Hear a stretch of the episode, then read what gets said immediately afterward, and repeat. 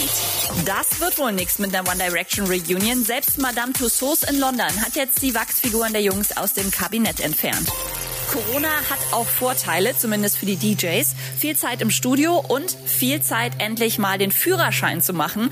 Oliver Heldens hat gerade seine Prüfung bestanden. Glückwunsch. Ich bin gespannt, wann auch Martin Garrix sich mal traut.